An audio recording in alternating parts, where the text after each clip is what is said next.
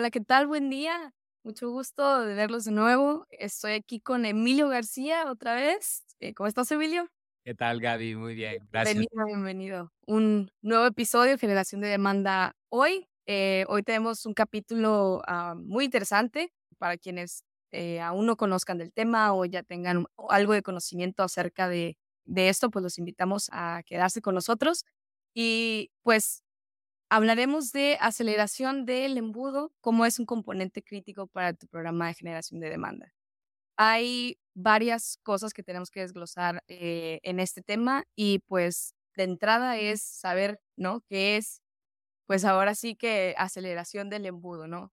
Creo que yo, creo yo que son conceptos que a veces se nos, se nos escapan porque tienen muchas variantes, ¿no? Lo vemos de, de muchas formas y a veces es aceleración del embudo, aceleración del canal de ventas, aceleración de 20 mil cosas, ¿no? Entonces se llega a confundir y pues me gustaría que empezáramos por esa parte, ¿no? Eh, no sé, Emilio, ¿algo, algo quieras decir a la audiencia? ¿Cómo has estado?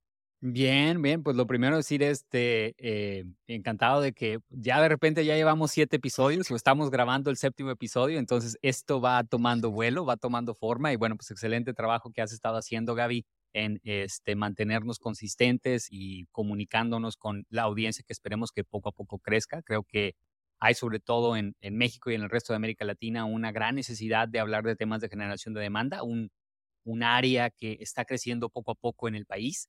Y bueno, este, este tema, pues obviamente, como muchos otros que tienen que ver con todo esto, me encanta, es nuestro, lo que nos apasiona, entonces contento de poder platicar acerca de ello.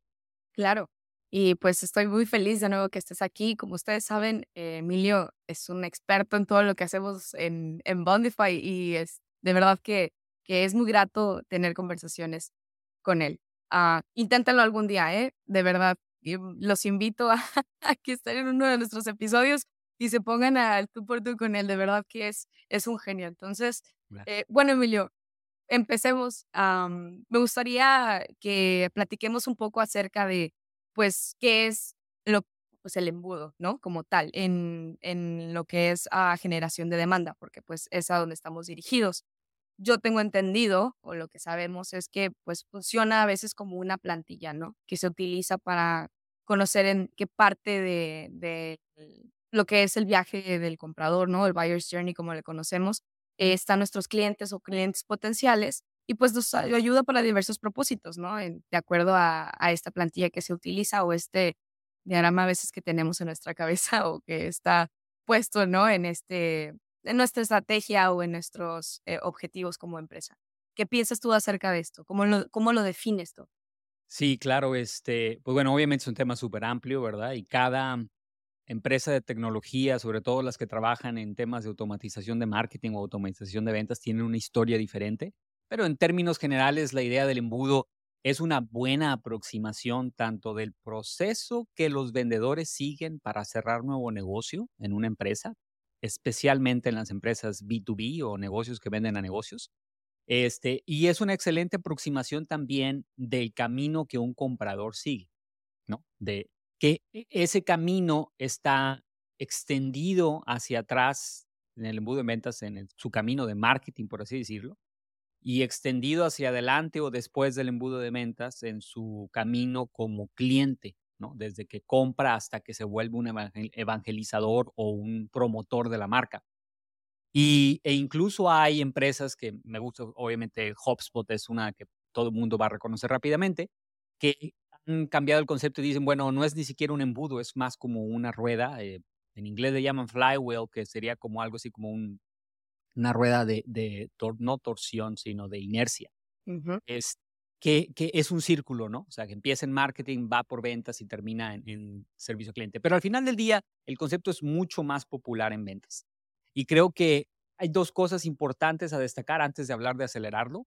Es que una, aunque está descrito como un embudo, no es lineal, ¿no? O sea, la, la, versión, vamos a decirlo, de happy path, como dicen los programadores, del embudo es que hay un, muchas personas en la parte de arriba que están iniciando el proceso y poco a poco se va haciendo más pequeño y van avanzando de etapa en etapa. La realidad es que no es así, ¿no? O sea, hay personas que entran en el tercer paso del embudo listos para comprar, hay personas que están en el primero, pasan al tercero, se regresan al segundo.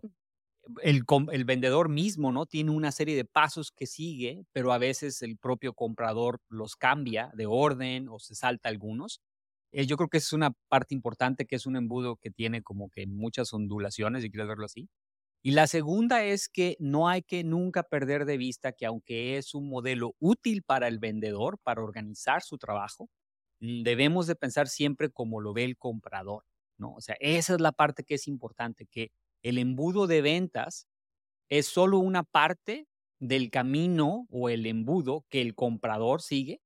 Hay cosas que pasan antes de que llegue a ventas, hay cosas que pasan después de que llegue a ventas e incluso cómo el comprador ve el embudo es diferente, ¿no? Por ejemplo, quizá el, vendedor ve el embudo como mandar el contrato.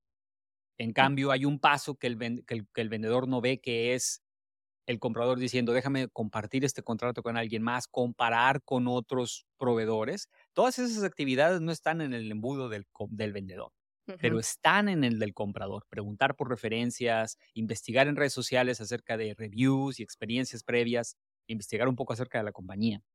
Entonces, yo creo que esas dos son las cosas más importantes de no perder de vista. Sí, es, una, es un paso de ventas, eh, sí es una parte importante de toda la estrategia de generación de demanda, ¿no? Desde cómo crear atención y cómo deleitar, por así decirlo, a los, clientes. Pero más importante es que no perdamos de vista que es parte del camino de compra del, comprador y, y que hoy en día, incluso en B2B, el Internet ha cambiado cómo compramos y creo que lo hemos platicado en otras ocasiones.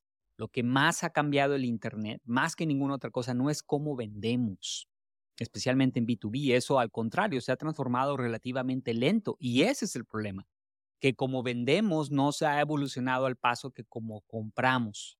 Y para aquellas personas que, sobre todo vendedores o áreas, personas de marketing que estén batallando o teniendo problemas para convencer a sus jefes de que necesitan cambiar la forma en que venden, siempre les digo, pregúntate cómo compras un carro hoy, cómo compras cualquier cosa compleja o que no es transaccional, que no es un chicle, que no es una Coca-Cola. ¿Cómo tomas la decisión? Y reflexiona sobre eso y pregúntate si la forma en que vende tu compañía hoy se parece a como tu gerente o director o dueño compra. Y si la respuesta es que no, entonces algo tienes que cambiar porque porque no puede ser que tú quieras seguir vendiendo de una manera que tú ya no compras. Claro. Sí, sí. Y bueno, creo que al final de cuentas, eh, pues el embudo, ¿no? El, el, el, el, embudo en realidad funciona como un propósito, ¿no? Para, para nuestro comprador, que es que en cada etapa va a ser diferente, obviamente. Y pues aquí es donde brindamos esta información, ¿no? A nuestros clientes potenciales, la información que necesita, y probemos también a veces de experiencias, ¿no? A través de, esa, de esas etapas para que, pues, obviamente puedan llegar a, a realizar una compra o a realizar el, digamos que el objetivo que nosotros queremos para, para ese prospecto. Y bueno, ahora entendemos que es el embudo, ¿no? Que está o consta de, etapas. Sabemos que no es un proceso, como dices, lineal. Eh, hablemos ahora, por ejemplo, de, comprender, comprender o comprendiendo el, viaje del comprador, que pues obviamente es parte de o forma parte de esta, este mismo tema. Y pues a mí, yo te puedo decir que mi favorita siempre va a ser eh, awareness, ¿verdad? O sea, la primera porque es el top, es podrías decir que es lo primero, ¿no? Es el primer contacto que tienes con, digamos, si, si lo seguimos linealmente, ¿no? Sería la primer, el primer contacto que, que tendrías con, con tu comprador. ¿Y por qué me gusta? Pues porque aquí es donde más allá de, demostrarle a la persona, y sabes que tengo este producto, tengo este servicio, te voy a proveer con la respuesta que necesitas. Es más acerca de, educación, ¿verdad? Acerca de ti, de ti mismo como empresa, acerca de, proveer esa información que necesita la persona. Y por eso es que es mi, que es mi etapa favorita, porque es como el primer acercamiento, es como cuando te presentas, ¿no? Mucho gusto, muy ameno y todo. Entonces, es, esa es como mi idea acerca de, de la etapa, la primera etapa que es awareness. ¿Qué piensas tú acerca de, del viaje en sí del comprador? de acuerdo a, la aceleración, o mejor dicho, al embudo de, generación de demanda. Sí, eh, como medio lo estábamos platicando, este, este embudo de ventas es parte de ese camino del comprador y ahí probablemente también es un poquito de estas tácticas o estas estrategias que vamos a platicar acerca de cómo acelerar el embudo, bien importante que en la medida de lo posible estén basados en la velocidad a la que el comprador quiere avanzar. Esa es probablemente la otra parte, ¿no? O sea, no tiene caso que trabajemos en estrategias o tácticas que funcionan exactamente igual y a la misma velocidad para cualquier persona, porque corremos el riesgo de sacarlos del embudo de venta por empujar demasiado. ¿no? Obviamente hay que tratar de promover que se tome el siguiente paso porque algunas personas tienen pues preocupación o adversión al cambio y una parte de por qué no deciden avanzar es porque están cómodos con el status quo. Y la, labor del vendedor es precisamente retar ese estatus y ayudarlos a, tener un deseo grande de avanzar hacia la siguiente etapa. Pero, pero hay que saber distinguir cuando la persona simplemente no está interesada versus tiene miedo de dar el siguiente paso aunque esté convencido de hacerlo. Así es. Y pues, bueno, dentro de, de, lo que conocemos ahora como, como el ciclo, ¿no? sabemos que existen beneficios también a, partir de esto, ¿no? acerca de acelerar este canal de ventas o este ciclo de ventas que, como te digo, 20 mil nombres que podemos utilizar. Eh, existen varias, podemos hablar de, ellas. Creo que para poner en contexto a, la audiencia tendríamos que empezar por cómo es que existen a veces este tipo de, de ciclos que a veces se pueden acortar, a veces se alargan dependiendo obviamente del tipo de, de la empresa, a veces de los prospectos o incluso de quien está a cargo del equipo de ventas o quiénes son tus vendedores, ¿no? Porque también, eh, dependiendo del nivel de expertise, a veces ocupas eh, alguien que tenga pues capacidad o habilidad especial para vender a cierto tipo de prospecto o lead, ¿verdad? Que no, no puede ser el mismo que cuando estamos tratando de acelerar el canal de ventas. No podría ser el, el mismo, ¿no? Entonces, podríamos empezar con una de estas, uno de estos beneficios que es eh, acortar eh, lo que es el ciclo de ventas, ¿verdad? Y pues bueno, para poder entender esto tendríamos que hablar de cómo es que acortamos el ciclo de ventas. Sí. Este, me, me, encanta que empieces por ahí y es cierto que probablemente hoy lo que vamos a tratar de hacer, porque sé que estás listando los beneficios, vamos a hablar de de el beneficio y de una vez cómo funciona, ¿verdad? Cómo puedes acortar el ciclo de ventas, de la acción que puedes usar y así los vamos cubriendo uno por uno. Pero antes de hacerlo, eh, eh, creo que lo, hemos comentado anteriormente, eh, marketing obviamente es una materia o un, un área de conocimiento relativamente subjetiva porque tiene que ver con humanos, porque tiene que ver con emociones. Pero como este, tú sabes y bueno, algunas de las personas en la audiencia saben, yo soy ingeniero por, por este, profesión. Entonces, cada vez que encuentro una oportunidad de ver alguna cosa que tenga que ver con física en lo que hacemos, me, me gusta mucho, ¿no? Y este es uno de esos elementos. Me gusta la palabra acelerar el embudo porque el embudo de ventas o la acción de ventas tiene una velocidad. Y a, a, primera instancia no es fácil, no es tan fácil verlo porque lo que las personas se les ocurre por lo regular para generar más ingresos la típica idea de cómo generar más ingresos es simplemente crear más oportunidades. ¿no? Si yo creo más oportunidades, entonces voy a crear más ingresos. Lo cual es cierto, pero la velocidad del embudo de venta es como si fuera una fórmula, ¿no? Y en alguna de estas presentaciones, este, a ver si hacemos un webinar donde tengamos alguna la fórmula por ahí. Pero para quienes nos estén escuchando, espero no sea tan complicada. Pero la fórmula es como la fórmula de la velocidad. Tienes una distancia y la divides entre tiempo. Bueno, aquí es muy parecido. La distancia es eh, los tres elementos que están en la parte de arriba, por así decirlo, de la fórmula son el número de oportunidades, es uno de los factores, y bien para todas las personas que piensan, oye, si quiero vender más, lo único que necesito es crear más oportunidades, desde luego, es una prima. La segunda es el porcentaje de oportunidades que cierras contra las que ganas el porcentaje de cierre le llaman, ¿no? Si, tengo cuatro oportunidades y cierro una de cada cuatro, voy a, voy a generar ingresos más despacio que si cierro dos de cada cuatro. Si puedo cerrar más oportunidades abiertas, ganadas, eh, voy a ir más rápido. La tercera es, como lo que estoy tratando de incrementar son los ingresos, no necesariamente el número de oportunidades cerradas. Entonces la otra cosa que puedo hacer es simplemente hacer las oportunidades más grandes. En lugar de vender 100 mil pesos, tratar de vender oportunidades de un millón de pesos. Más fácil de decir que hacer, pero ese sería lo Y el tiempo es cuánto toma cerrar una oportunidad desde que la abro. El tiempo de ciclo. Entonces, si todas las otras variables son rápidas, pero no acelero la velocidad a la que cierro las oportunidades, entonces no voy a tener un impacto. Y esa fórmula de velocidad del embudo es por la razón por la que estamos usando este término de acelerarlo, ¿no? Entonces, vamos a tocar el primero, como dices, que es acortar el ciclo de ventas. ¿No? Esa es la primera cosa que puedes hacer para acelerar el embudo, aunque no traigas más oportunidades, aunque no cierres las oportunidades con un porcentaje más alto, o incluso si no traes oportunidades que valen más. Entonces, uno de los beneficios de trabajar en acelerar el embudo es que cortas el ciclo de venta. Y ese beneficio es tanto valioso para la compañía, porque en este caso generamos más ingresos aunque no hagamos nada más. Pero este me gusta a mí sobre todo porque es valioso para el comprador, ¿no? Pues si yo puedo comprar más rápido, entonces voy a tener una satisfacción este, en un corto plazo. Y este, sin embargo, aunque este beneficio y las acciones, por así decirlo, son buenas tanto para el comprador como para el vendedor, es el más difícil de lograr, para serte sincero porque acortar el ciclo de venta requiere reducir la fricción del proceso de vender. Y eso es difícil porque las empresas por lo regular tienen procesos que conforme pasa el tiempo se van haciendo burocráticos. Cada vez agregamos más cinta roja, ¿no?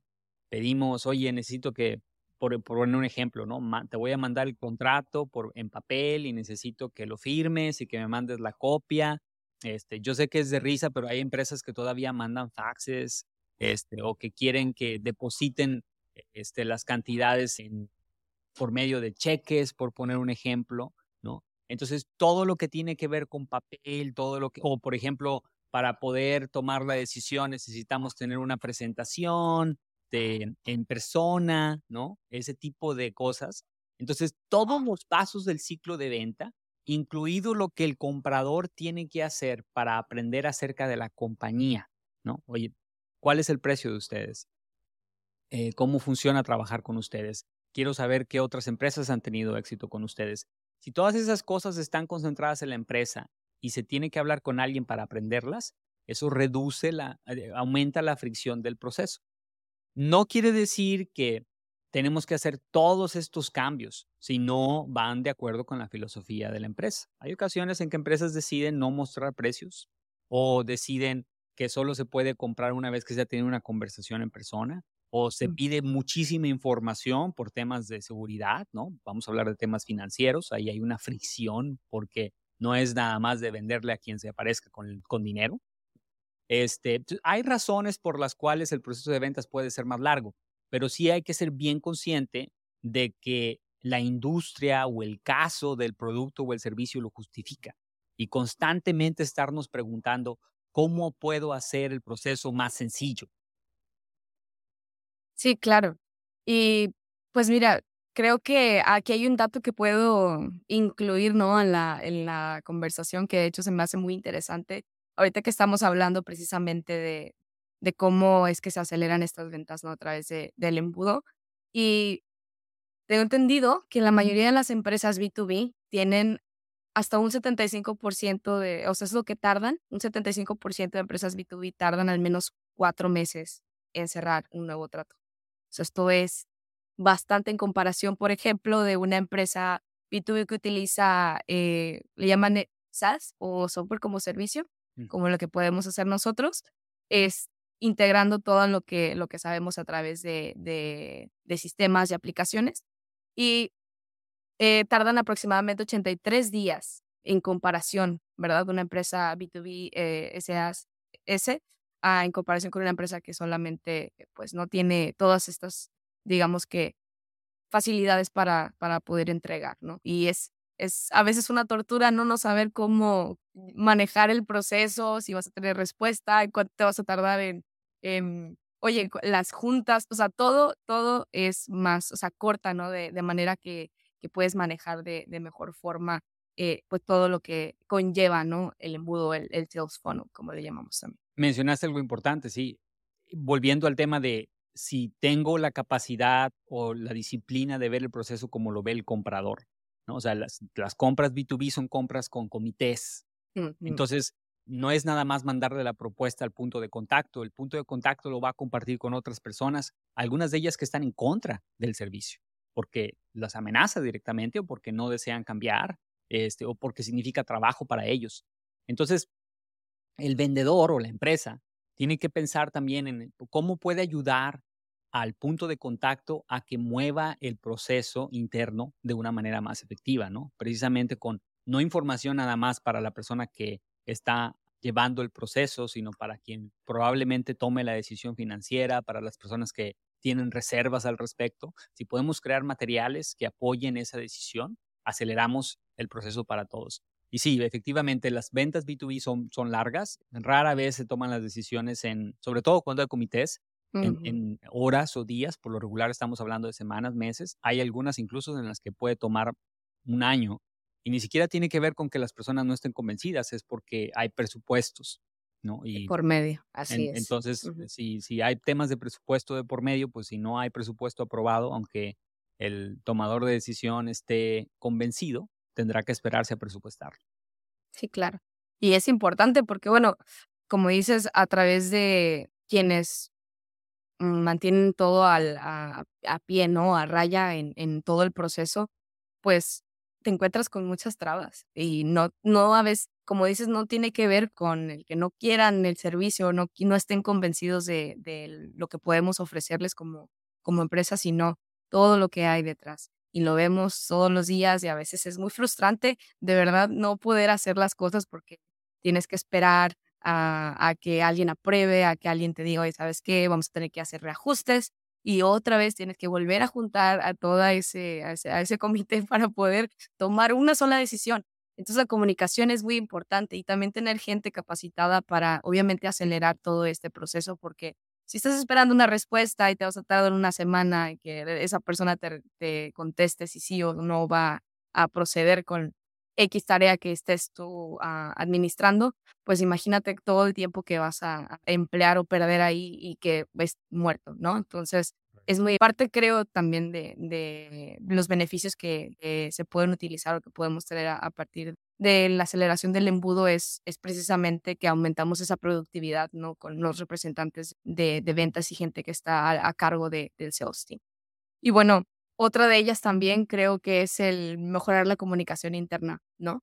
Eso, eso ayuda mucho, como, como lo hemos visto también es no solo el pues tú estás encargado de este, de este aspecto de la empresa y yo soy de este, entonces cada quien hace sus tareas y a la hora de la junta de desempeño vemos cómo juntamos toda la información. No, es, tienes que tener el conjunto, ¿no? Estar en, en constante comunicación, saber que los objetivos, que el mensaje es el mismo, no estamos yendo de un lado para, para otro. Y ahí es donde se alinean mucho toda la parte de marketing, la parte de ventas para poder lograr esto, que es parte de lo, de lo que vemos todo el tiempo. Sí, eh, eh, es, este beneficio de mejorar la comunicación interna es un beneficio y a la vez una especie de requisito para impactar, por ejemplo, tanto el porcentaje de cierre como el tamaño de las oportunidades. Y la razón es porque, sobre todo en instituciones o empresas en donde el grueso de las oportunidades las crea o al menos las influye marketing. ¿no? Cuando esa es la situación, cuando marketing está trayendo una cantidad interesante de oportunidades, alinear marketing con ventas, que es esto de mejorar la comunicación interna, tiene impacto porque marketing puede entonces traer prospectos que al menos ya tienen ciertas definiciones completas, lo cual va a hacer que el porcentaje de cierre sea mayor, ¿no? Que hayamos priorizado y segmentado apropiadamente para atraer personas que pueden y quieren comprar y que lo quieren hacer en el corto tiempo versus prospectos inmaduros a los que hay que invertirles mucho más tiempo del lado de ventas y que obviamente hace el tiempo de ciclo más largo y el porcentaje de oportunidades cerradas más bajo.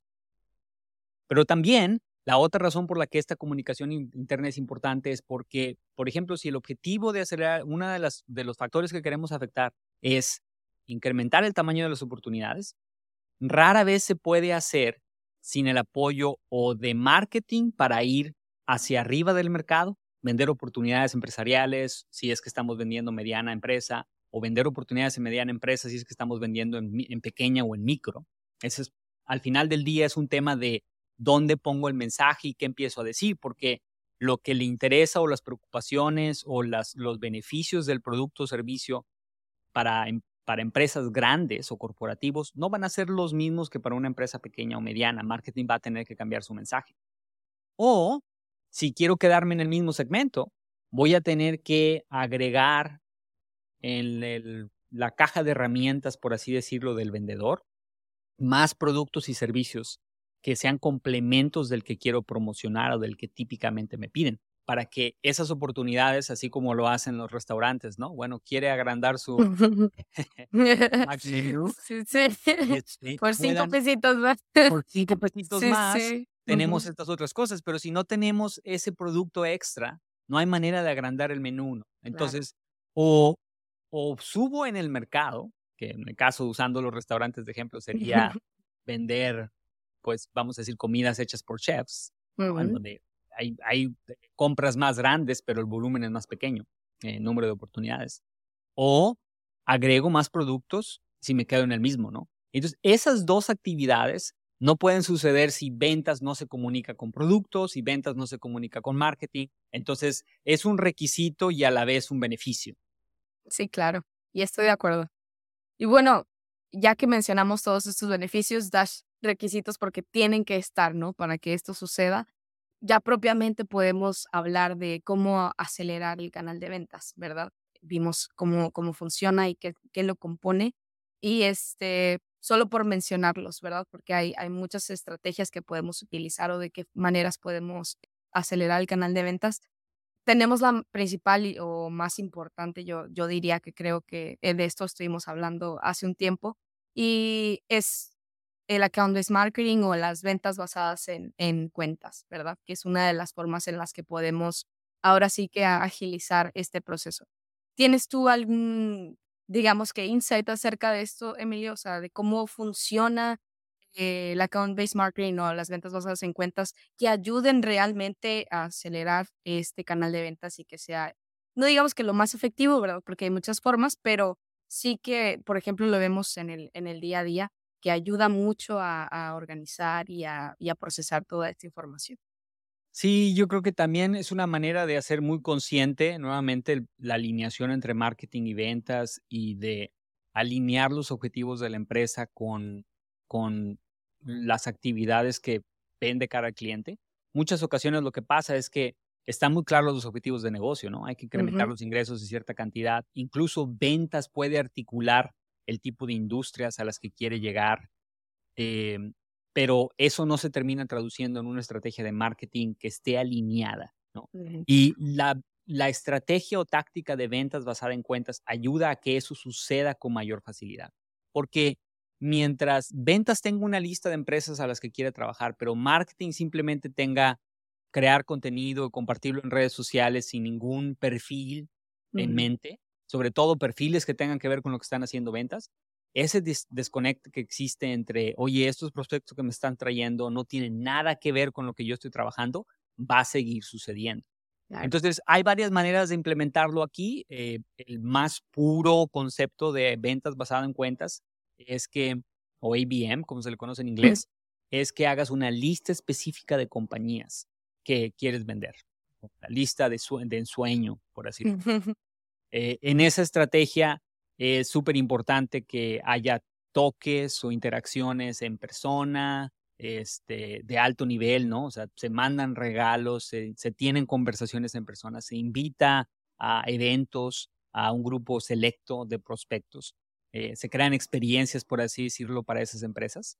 Eh, el segundo nivel, ya más orientado a industrias específicas o segmentos muy concretos en donde todavía hay algo de personalización, porque al menos estamos hablando de la misma industria y del mismo segmento, entonces se pueden hacer cosas un poquito más, eh, menos personalizadas, masivas, pero todavía estamos hablando de un grupo relativamente pequeño de cuentas. Y para darles una idea, en el primero eh, estamos hablando de no más de 100, en el siguiente nivel estamos hablando de no más de 1000, que son bastantes, pero todavía no son tantas como las que marketing visualiza cuando no tiene ninguna guía.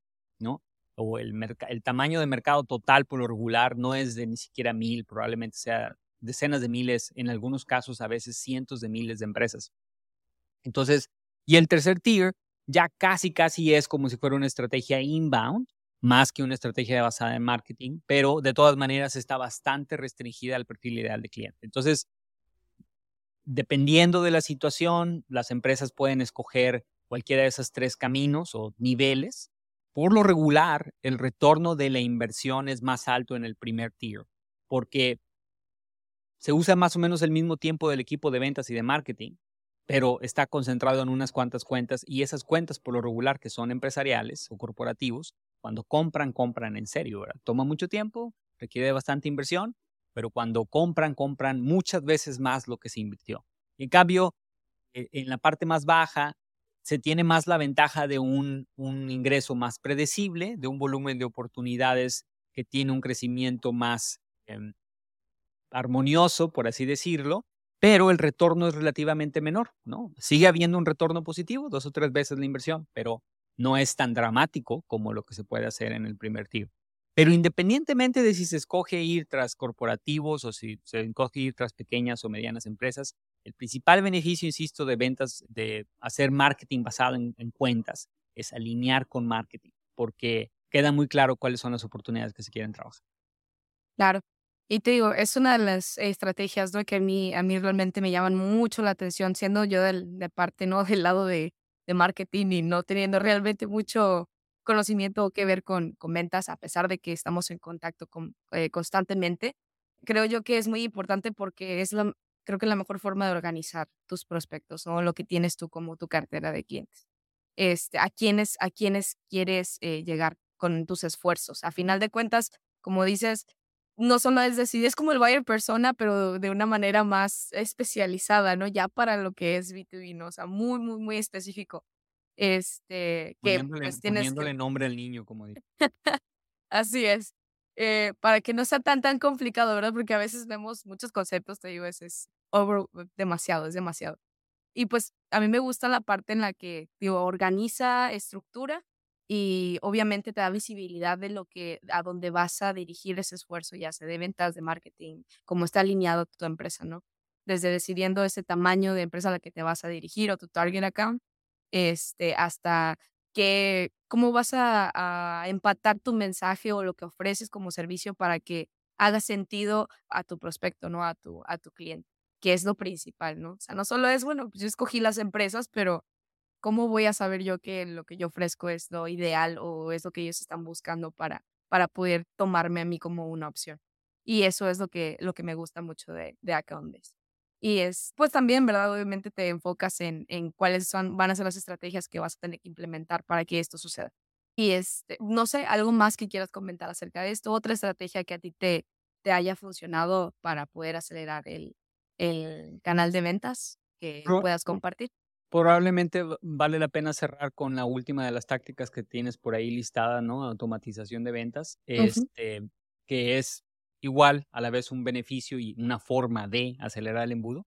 Y ahí, eh, ahí probablemente la, la principal como recomendación es que la automatización de ventas es algo que obviamente es impulsado mucho por ciertas empresas de software. Y aunque no estoy diciendo que no tengan buenas intenciones, es importante recordar que pues, lo que venden es herramientas de automatización, ¿verdad? Entonces van a impulsar bastante al mercadólogo a que las usen. Y el peligro aquí está muy parecido a implementar un CRM en que pongas el, ¿cómo le llaman? Creo que el carruaje delante del caballo, en lugar de, del caballo delante del carruaje. Y es porque automatizar es una excelente forma de amplificar o escalar cosas que están funcionando bien, cosas que entendemos bien, cosas que son eficientes y eficaces. Pero si empezamos a automatizar nada más por automatizar, corremos el riesgo de aumentar o amplificar desperdicio e ineficiencia.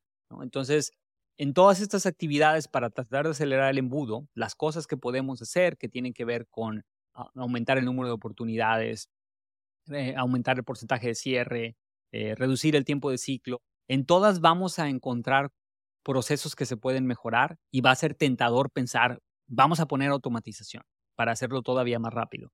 Pero ahí recomendaría mucho que primero lo pruebes manualmente, quieres, como aplica con todas las cosas de marketing, ¿no? Quieres mandar un newsletter automático, primero manda algunos manuales, dos, tres, cuatro ocasiones, pule el proceso y cuando tengas muy claro cómo funciona y sea casi automático, ahora sí pones automatización. Muy parecido a cómo funciona nuestro cerebro, ¿no? Que somos muy conscientes de lo que hacemos al principio y luego después el subconsciente toma control y ahora sí se lo dejamos al subconsciente, pero algo que esté bien practicado, bien hecho, para que obviamente ya no tengamos que prestarle atención, o al menos no tanto. Aquí es igual, ¿no? Entonces, automatización de ventas en general, el ofrecer facilidades para que una persona pueda programar una junta, tener preparados plantillas de correos electrónicos que se envían con frecuencia, idealmente eh, le llaman playbooks o jugadas, por así decirlo, de si el prospecto va a hablar de este tema, estas son las cosas que yo ya tengo preparadas, vamos a hablar de estas objeciones, vamos a hablar de estos casos de éxito, vamos a hablar de qué nos hace diferente, pero que no se sienta que estamos tratando con un robot. Claro. O precisamente decir, oye, la automatización y estos scripts sirven para mantener consistencia y estandarizar y dar una buena experiencia, pero sigue estas ventas, incluso las de B2B o más las de B2B, siguen siendo entre humanos, no entre máquinas. Entonces, al final del día, ese elemento humano tiene que estar presente. Y aquí creo que ese es la, el principal riesgo, ¿no? Creo que hay bastantes herramientas de automatización, muchas que se pueden utilizar, todas muy buenas. Solo hacerlo con cuidado y hacerlo en las que, en los procesos que ya están perfeccionados, que ya están practicados lo suficiente para confiar en que no necesitas darle más esfuerzo o tener que poner mucha atención.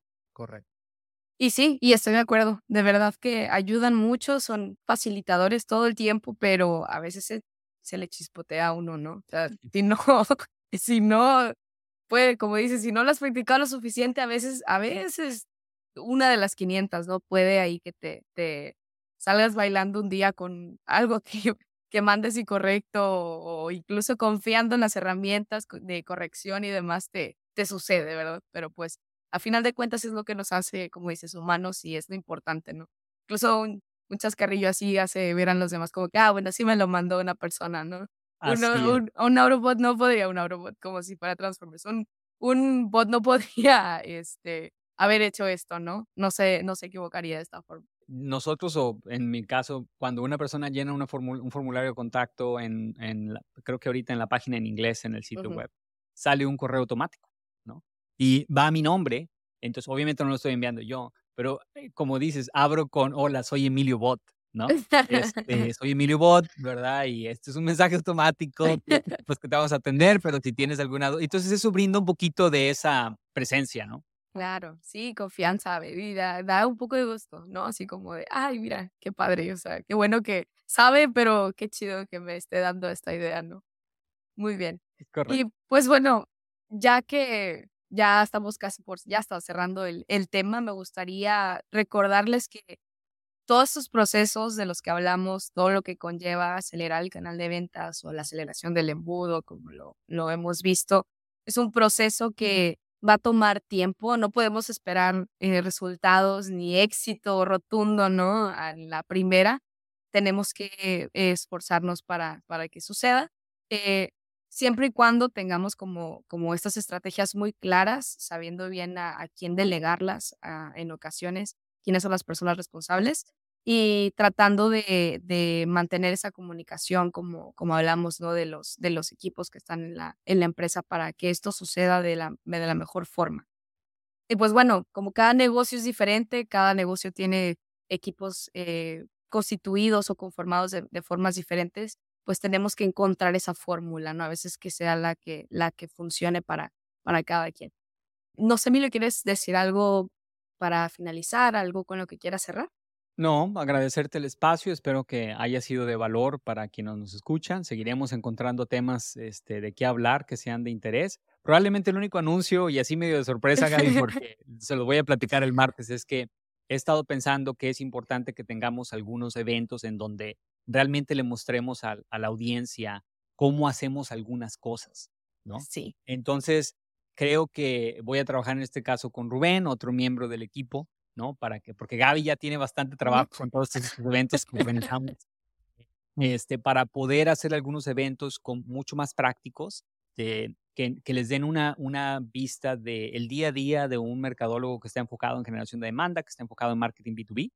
Y creo que, bueno, va a ser una excelente transición para que quienes están aprendiendo apenas de esto, de los conceptos, eh, nos escuchen en generación de demanda hoy, pero para quienes ya saben un poquito más o quieren aprender un poco más, por ejemplo, hablar, oye, y exactamente cómo hacemos un plan para hacer marketing basado en cuentas, ¿no? ¿Cuáles son los pasos? ¿Qué tengo que considerar? Entonces vamos a hacer algo práctico, como una especie de workshop, si quieres llamarlo así. Entonces, este, creo que va a estar muy interesante. Y, y, bueno, pues estén por ahí atentos, este, les estaremos comunicando en las redes sociales al respecto. Me encanta la idea, esperamos con mucho gusto y anhelo que esto suceda. Eh, les agradecemos eh, que estén el día de hoy, quienes nos sintonicen después en este episodio de Generación de Demanda hoy con Emilio García y Gabriela García. Un gusto haberlos tenido aquí y espero verlos en el próximo episodio. Hasta luego, gracias, Gaby. Nos vemos.